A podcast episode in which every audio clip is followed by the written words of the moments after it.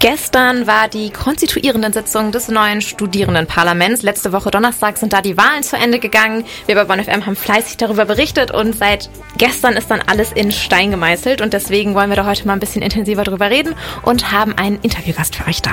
Genau, 43 äh, Studierende haben es nämlich in das SP-Parlament geschafft und einer davon, das bist du, Thomas Ortmann. Und ja, wir wollen dich einfach mal fragen, wo warst du denn, als du von dem Ergebnis erfahren hast und wie hast du reagiert? Ja, also ich war tatsächlich im Bett. Ich habe kurz vor kurz vorm Schlafengehen meine ich nochmal die E-Mails gecheckt und das dann gesehen und ich habe mich sehr gefreut tatsächlich. Äh, ich weiß tatsächlich gar nicht mehr so richtig, wie ich da konkret drauf reagiert habe, aber ich war erstmal zwei Tage sehr happy. Das kann ich mir vorstellen. Das ist ja auch irgendwie ganz gut, wenn man es dann geschafft hat und dann fühlt man sich gut. Ähm, die Juso Hochschulgruppe, da bist du ja Teil von, die hat insgesamt knapp 20 Prozent der Stimmen erhalten und damit seid ihr auf Platz zwei hinter der Grünen Hochschulgruppe, die hat knapp 30 Prozent erhalten. Ähm, wie zufrieden seid ihr in der Hochschulgruppe denn mit eurem Stimmergebnis? Ich denke, wir sind ziemlich zufrieden. Das war die erste Präsenzwahl seit der Pandemie. Das heißt, so Erfahrungswerte aus der Vergangenheit, was Ergebnisse angeht und ähnliches, sind in dem Sinne nicht mehr ganz so gültig. Wir haben, finde ich, einen sehr, sehr aktiven Wahlkampf gemacht, sehr, waren sehr präsent und angesichts von beispielsweise einer relativ niedrigen Wahlbeteiligung so ist das Halten unserer Sitze auf jeden Fall eine hervorragende Leistung, finde ich. Zumal wir ja auch äh, prozentual durchaus auch dazu gewonnen haben, sodass wir eigentlich in, in Summe sehr zufrieden sind. Mhm. Gestern Abend hat ja dann auch die konstituierenden Sitzung stattgefunden. Damit stehen jetzt zum Beispiel auch die SprecherInnen oder auch andere Posten fest. Äh, wie zufrieden seid ihr denn damit als Juso-Hochschulgruppe? Also wir sind sehr zufrieden. Wir stellen die dritte Sprecherin, Helene Kast, und das restliche Präsidium des äh, Studierendenparlaments ist auch von uns mitgewählt worden. Die drei haben ja in der letzten Legislatur schon, eine, schon einen super Job gemacht.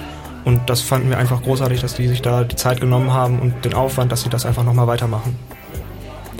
Ähm, jetzt mal so ein bisschen zum Inhaltlichen. Ähm, was sind denn so die wichtigsten Punkte oder vielleicht auch die ersten Punkte, die ihr als Jusos jetzt in der neuen Legislaturperiode angehen wollt?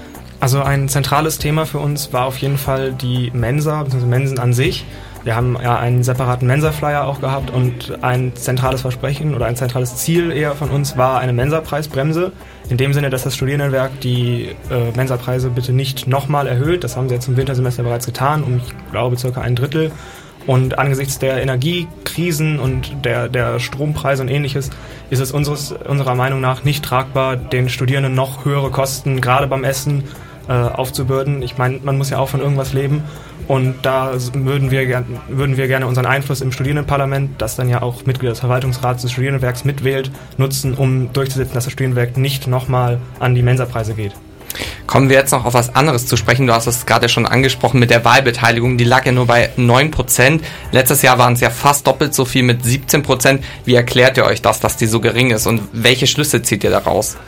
Also ich denke, die alten Wahlbeteiligungen kann man nur bedingt als Beispiel für die jetzigen nehmen. Wir sind in einer Zeit, in der die, das, das Wir-Gefühl an einer Universität, wie auch in Bonn oder generell in Universitäten, ein bisschen verloren gegangen ist. Einfach dadurch, dass praktisch alle von uns bis zu vier, fünf Semestern faktisch nicht an einer Universität, sondern online nur studiert haben. Da ist es schwer, so ein Wir-Gefühl zu entwickeln. Ähm, darüber hinaus ist es halt auch einfach so, dass niedrige Wahlbeteiligung in dem Bereich bisher eigentlich die Normalität war und Bonn einfach nur eine sehr, sehr positive Ausnahme. Das wird jetzt vermutlich auch auf absehbare Zeit ein Stück weit vorbei sein. Ähm, plus, dass natürlich dadurch, dass Erfahrung in der Präsenzwahl etwas verloren, also in Präsenzwahlen etwas verloren gegangen ist, auch bestimmt Fehler gemacht wurden. Ich, da kann ich jetzt allerdings natürlich keine expliziten sehen. Ich war nicht im Wahlausschuss, die in Zukunft dafür sorgen dass es einfach noch besser läuft als bisher.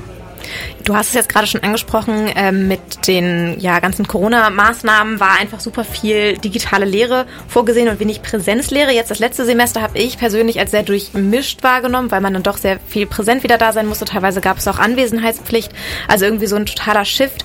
Was ähm, also wie seht ihr das mit einer digitalen Lehre oder auch vielleicht mit so hybriden Angeboten? Also was wollt ihr da vielleicht irgendwie erreichen bei der Uni? Also wir denken durchaus, dass hybride Lehre ihre Vorteile hat. Es ist allerdings ganz klar, dass Bonn, die Uni Bonn eine Präsenzuni war, ist und bitte auch bleibt. Wir alle haben durchaus darunter gelitten, dass es äh, zwischenzeitlich online war. Allerdings gibt es natürlich auch Vorteile, beispielsweise ein Prof, eine, eine, Professorin ist erkrankt, dann kann man das auch mal online machen. Das sind so eine, eine, das ist eine Form von Flexibilität, von der ich denke, dass, diese, dass die Universität sie gerne beibehalten kann. Sagt Thomas Ortmann von der Juso Hochschulgruppe. Wir danken dir sehr für das Interview. Danke. Vielen Dank, dass du da warst. Und gestern zur konstituierenden Sitzung kommt auch noch ein Artikel auf bonn.fm. Unser Reporter Tom Luca Freund war dort und versorgt euch mit dem Überblick zur konstituierenden Sitzung und alles allem, was ihr wissen müsst.